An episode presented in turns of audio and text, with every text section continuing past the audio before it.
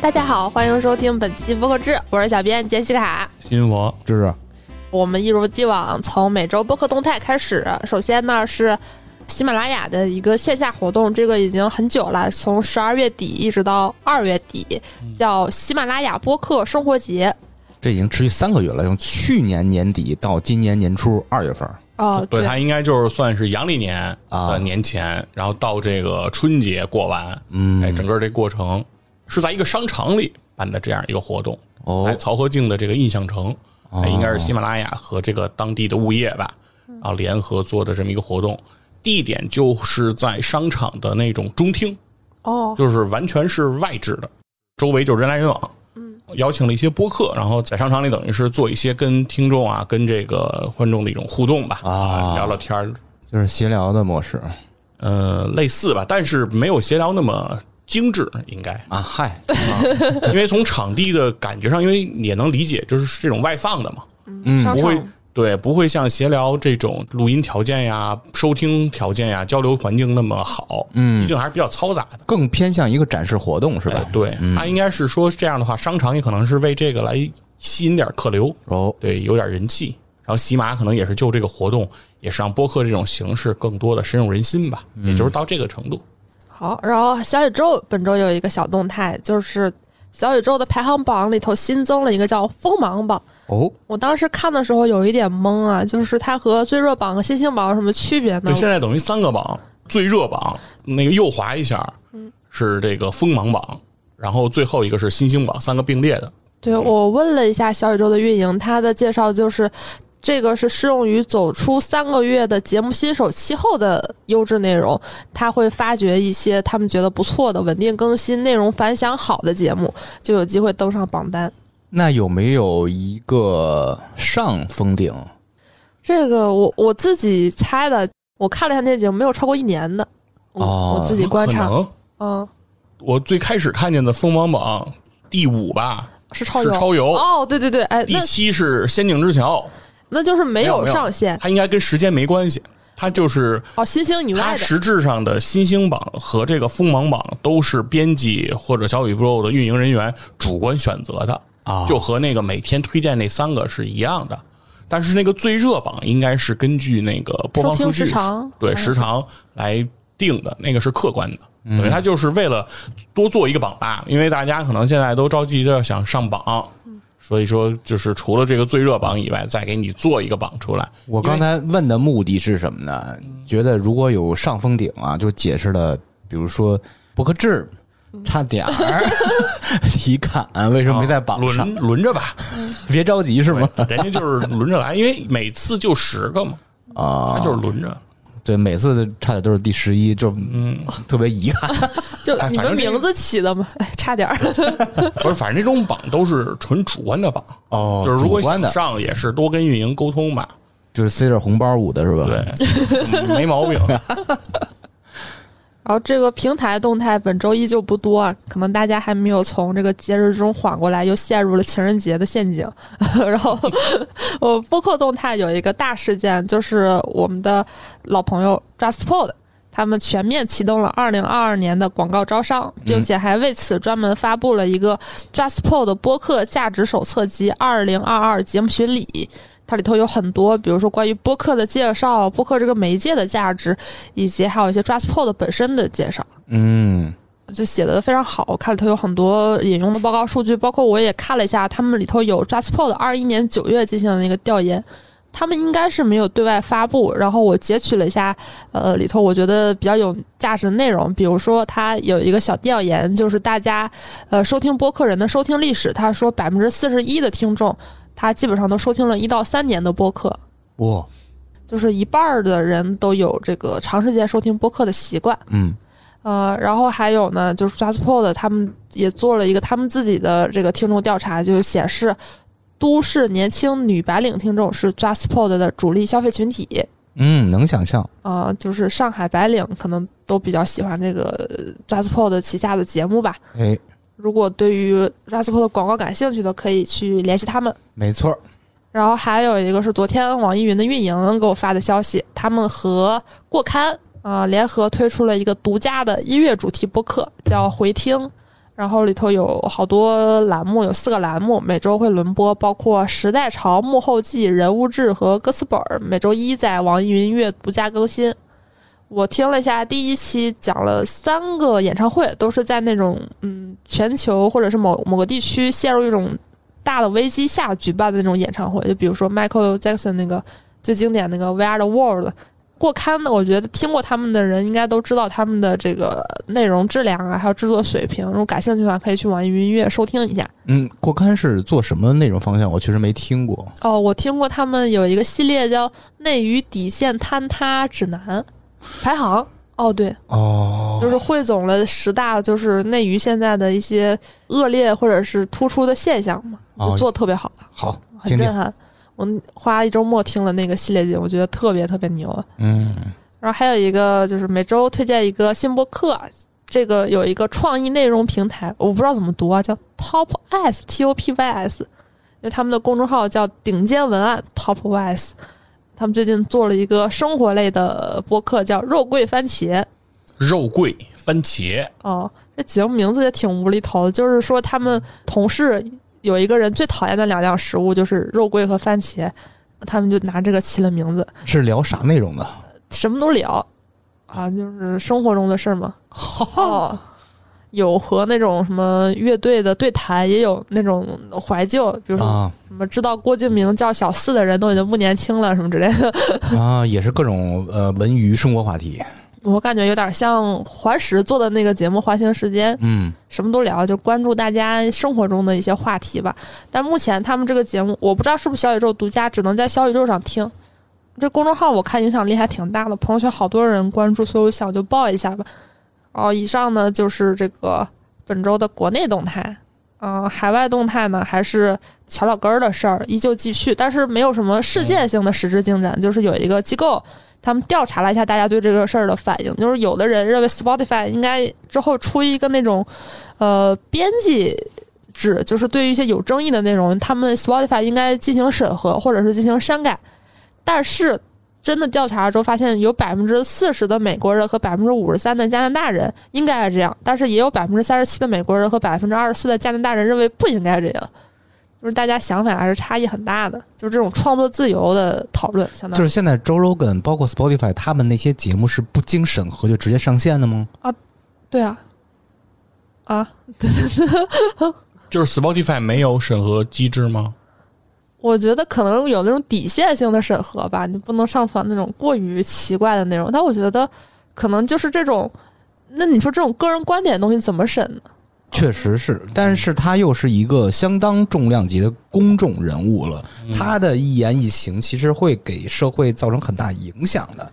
是，嗯，不知道怎么说，我是那种觉得应该不审核，但是又觉得应该审核 那种人，就很矛盾。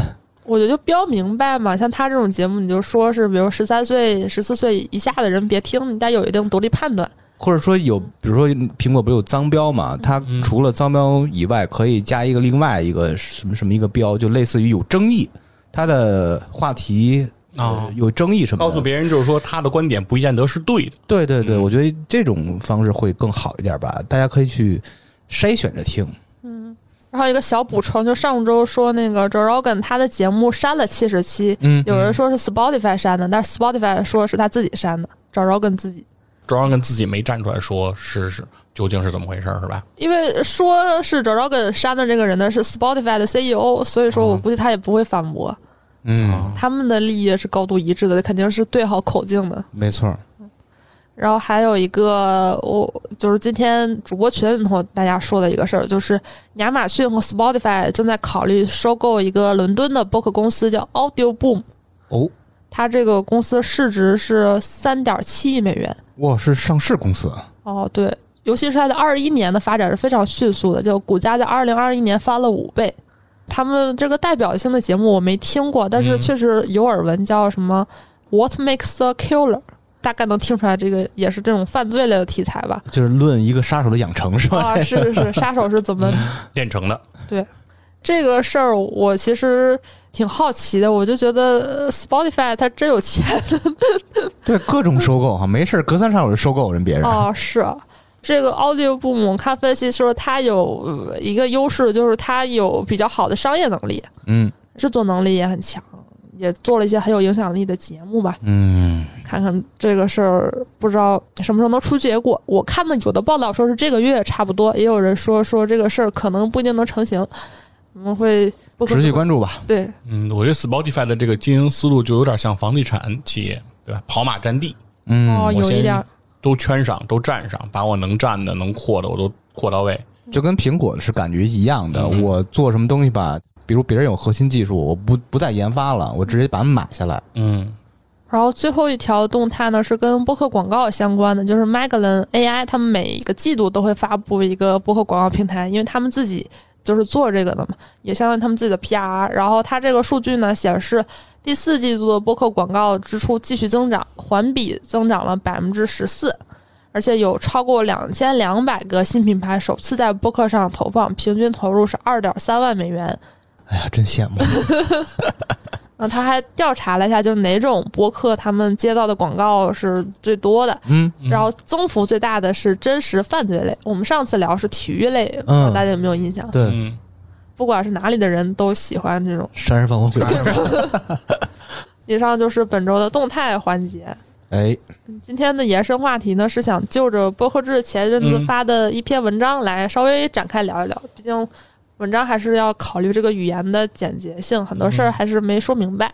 这篇文章呢，就是二零二一年播客行业的十大变化。哎，之前我们播客上做过一期这个总结，但是是偏个人向的，嗯，这期是更偏向于行业向的嘛。对，市场的，但是我们这个也只是个人的看法，而且也并不完全，就是给大家呃，不用往回兜，咱们市 市面上少有的播客垂美 那那我就不谦虚了，直接开始。开始。嗯，首先我刚写这个的动机呢，其实就是我我觉得从特别主观的感受得到，以前我去，因为我每周都要搜这种播客资讯，我能看到很。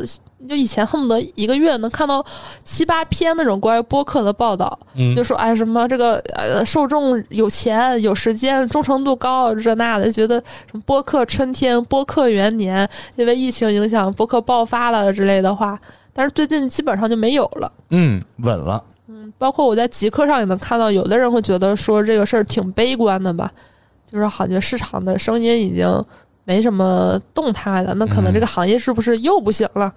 因为以前零几年的时候也不会火过一阵子嘛，可能觉得历史重演。然后当时我我在想的，其实也没有这么悲观，其实很多事儿还是在前进的，确实没有大家吹的那么好，但也并不是说就又回到原点了。其实行业整体还是在进步的，大概是我的这个总体感受吧。我觉得这是一个好事儿。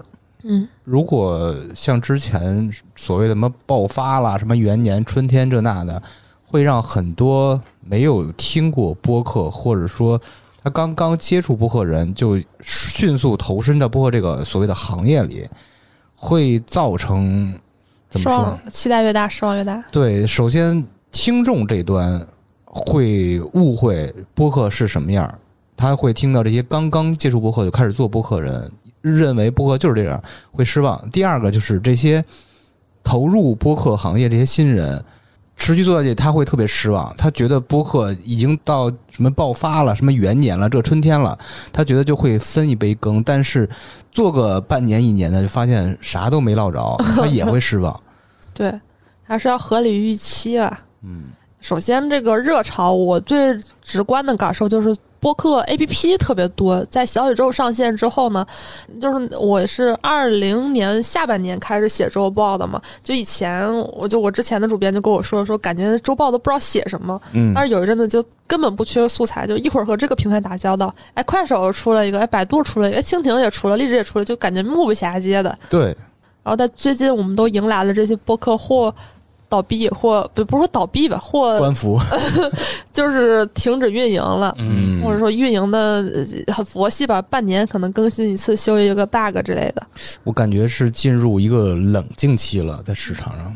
是因为其实我之前我就对这些平台就有一些不满嘛，就是你们来到这个行业吧，也不说你们有什么贡献，但是能不能做出点新的东西，都太像了。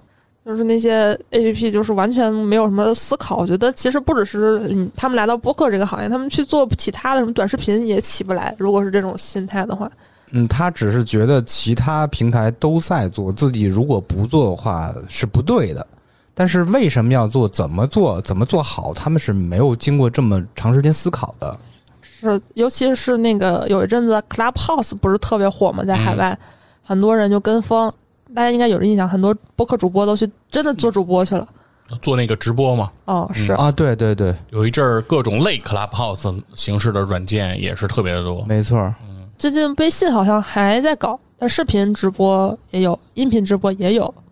看大内呀，什么坏蛋都去做直播去了，这种风潮吧，不予置评吧。反正我是觉得和播客关系不是很大。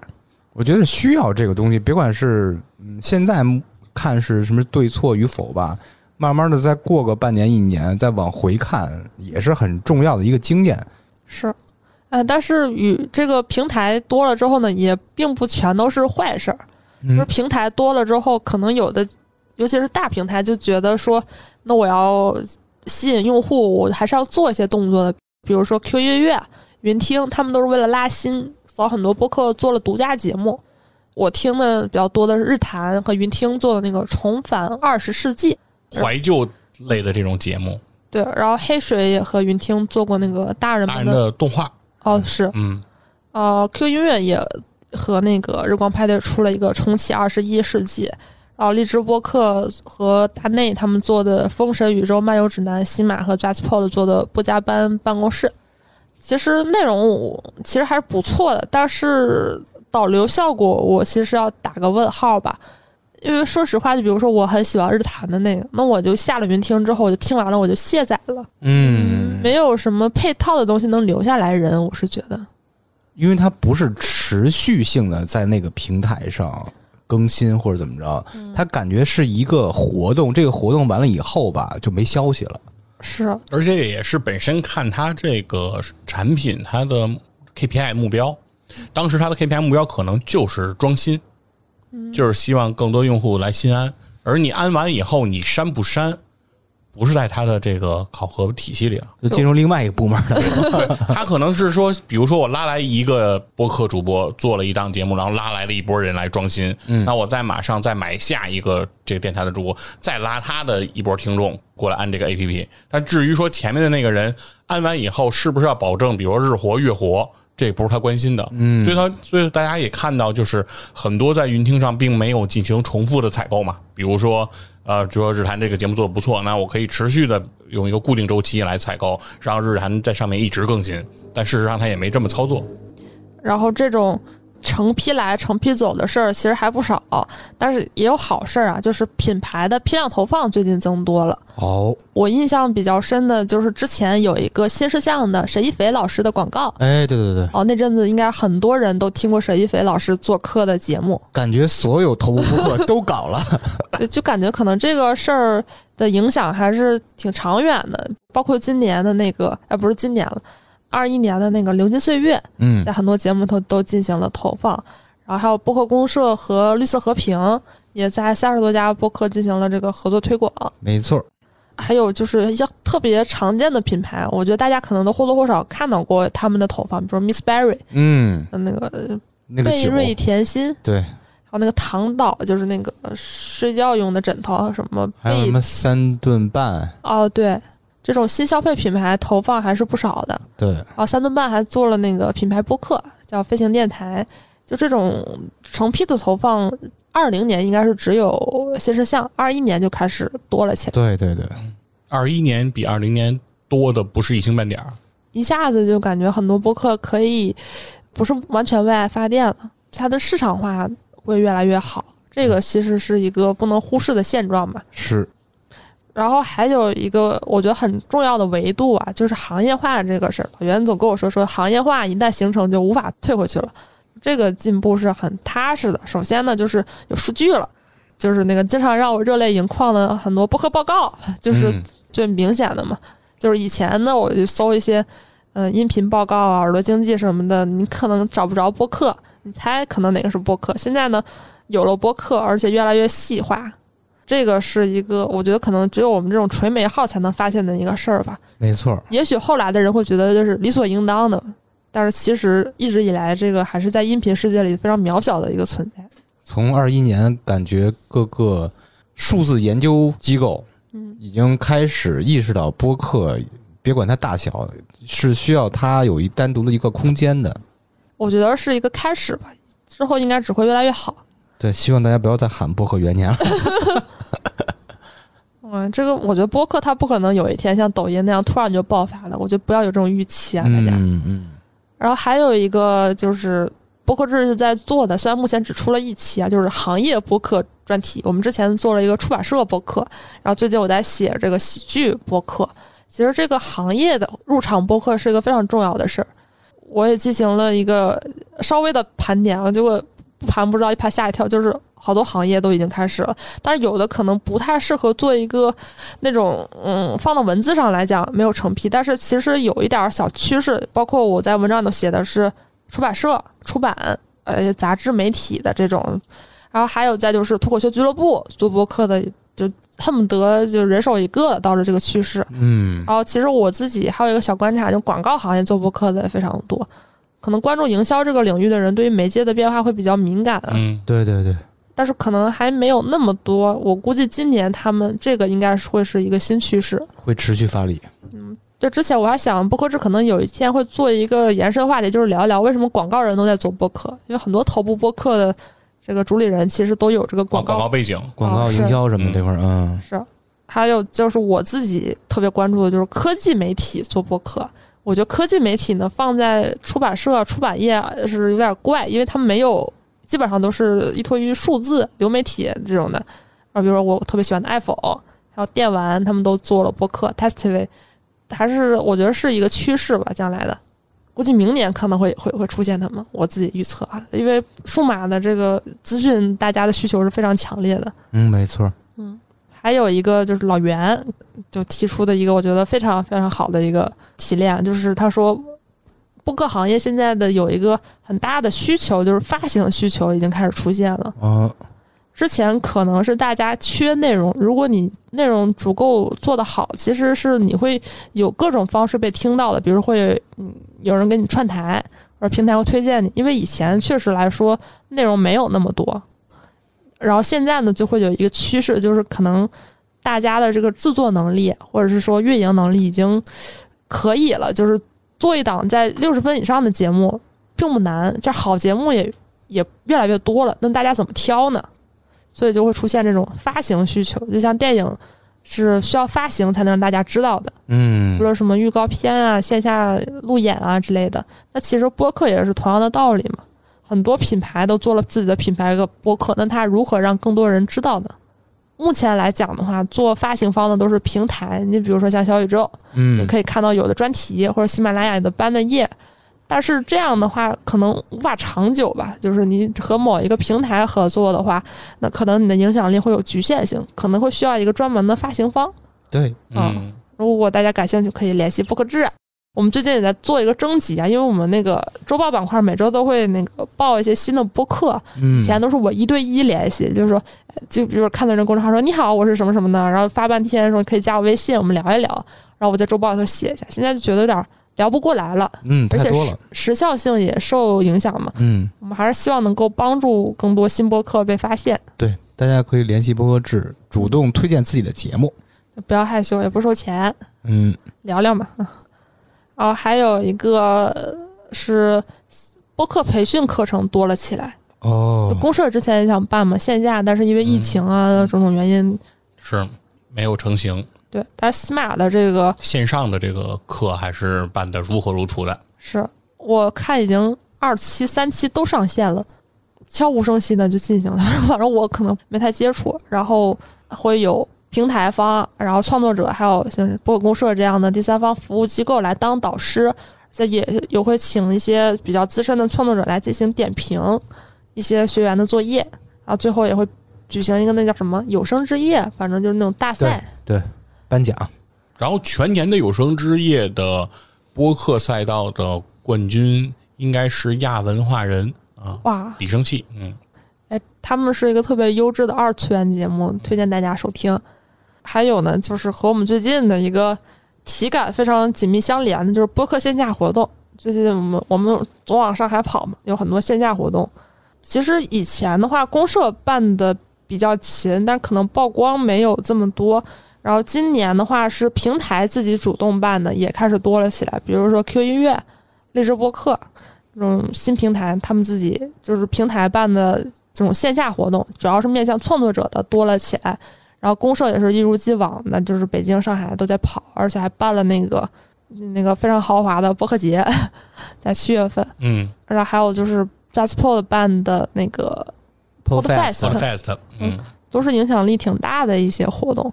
就是线下的这个事儿已经开始成规模了，已经不是一个像是偶发性事件了，而且也并不仅仅是这种听友啊和主播的这种见面的活动形式也在拓展。对，我觉得也是二零年吧，因为疫情，基本上所有的线下活动都是不能进行的。哦，二一年等于经过二零年的这种厚积薄发吧，我觉得很多呃，不管是平台也好，还是机构也好，甚至于很多节目，不也是在二一年做了自己很多线下的活动嘛？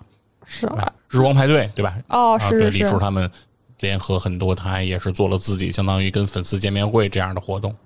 二二年可能刚开年，而且是冬天，没什么活动。我估计今年应该还会更多，很多事儿应该是回不去的。是。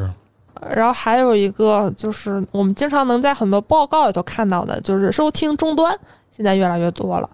就是比如说车载智能音箱，这个是我们经常提的一些。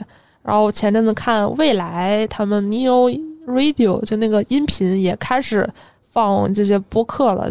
你可以在越来越多场景来听播客，而且像那些无线耳机呀什么的，都帮助大家能够在更多的时间摸鱼，更隐蔽的摸鱼听播客，这个也是一个挺重要的事儿啊。然后再就是创作者一端，因为现在的话，不管外界怎么看衰这个行业，还是看好这个行业，客观来讲，那个创作者是真多，所以很自然的就是。录音设备卖的更好了，没错。比如说之前的那些录音厂商，他们可能会出自己录音设备，但是不会主打关于播客的。那现在，比如说 Zoom 出的 The PodTrack P 四，还有罗德麦克风的 NT USB Mini，他们都开始主打播客为卖点了，就是为播客创作者。来进行功能设置，这由此可见，就是买的人真不少。可能很多人节目没有做很多期，但是设备倒是入手了很多。市场有极大这个需求嘛？嗯，是，但是跟视频还是没法比啊。就是比如说，很多人都用罗德那个小蜜蜂拍视频，嗯，对，但这个销量还是跟人家这个没法比。嗯，那确实。然后还有呢，就是公社的这个，也就是我们现在待的这个录音棚。也成为了一个市场比较大的需求。那天还在极客上看，说有没有其他地方有像公社这样的录音棚？我特别想说，不，就仅此一家，Only Us。这个其实也是因为创作者多了，对，而且现在就是内卷嘛，大家对于音质啊、对内容的追求越来越多了，请嘉宾、请重量级嘉宾，或者是你想要你的节目有一定音质，所以就就使得这种比较好的声学环境、比较专业的录音设备成了一个刚需。所以说。公社这个录音棚，二一年接待了八十四家播客，录音时长已经超过了一千三百个小时。没错，啊，感谢支大爷一年以来的辛苦，与这么多播客相处挺不容易的。对，以上呢就是播客制对于这个二一年播客行业变化的这个不完全总结。我始终觉得还是少点什么，但是想了半天，反正也也就这几个。因为市场画引号的市场就就这么大。可发生的事儿也就这么些，希望咱们二二年有更多事儿可以报道，更多的点可以让我们聊。啊，是，反正这一周写这个播客动态都有点难，大家都忙着过节。那今天也正好是元宵节，祝大家元宵节日快乐！对，汤圆节快乐！我们下周再见，拜拜。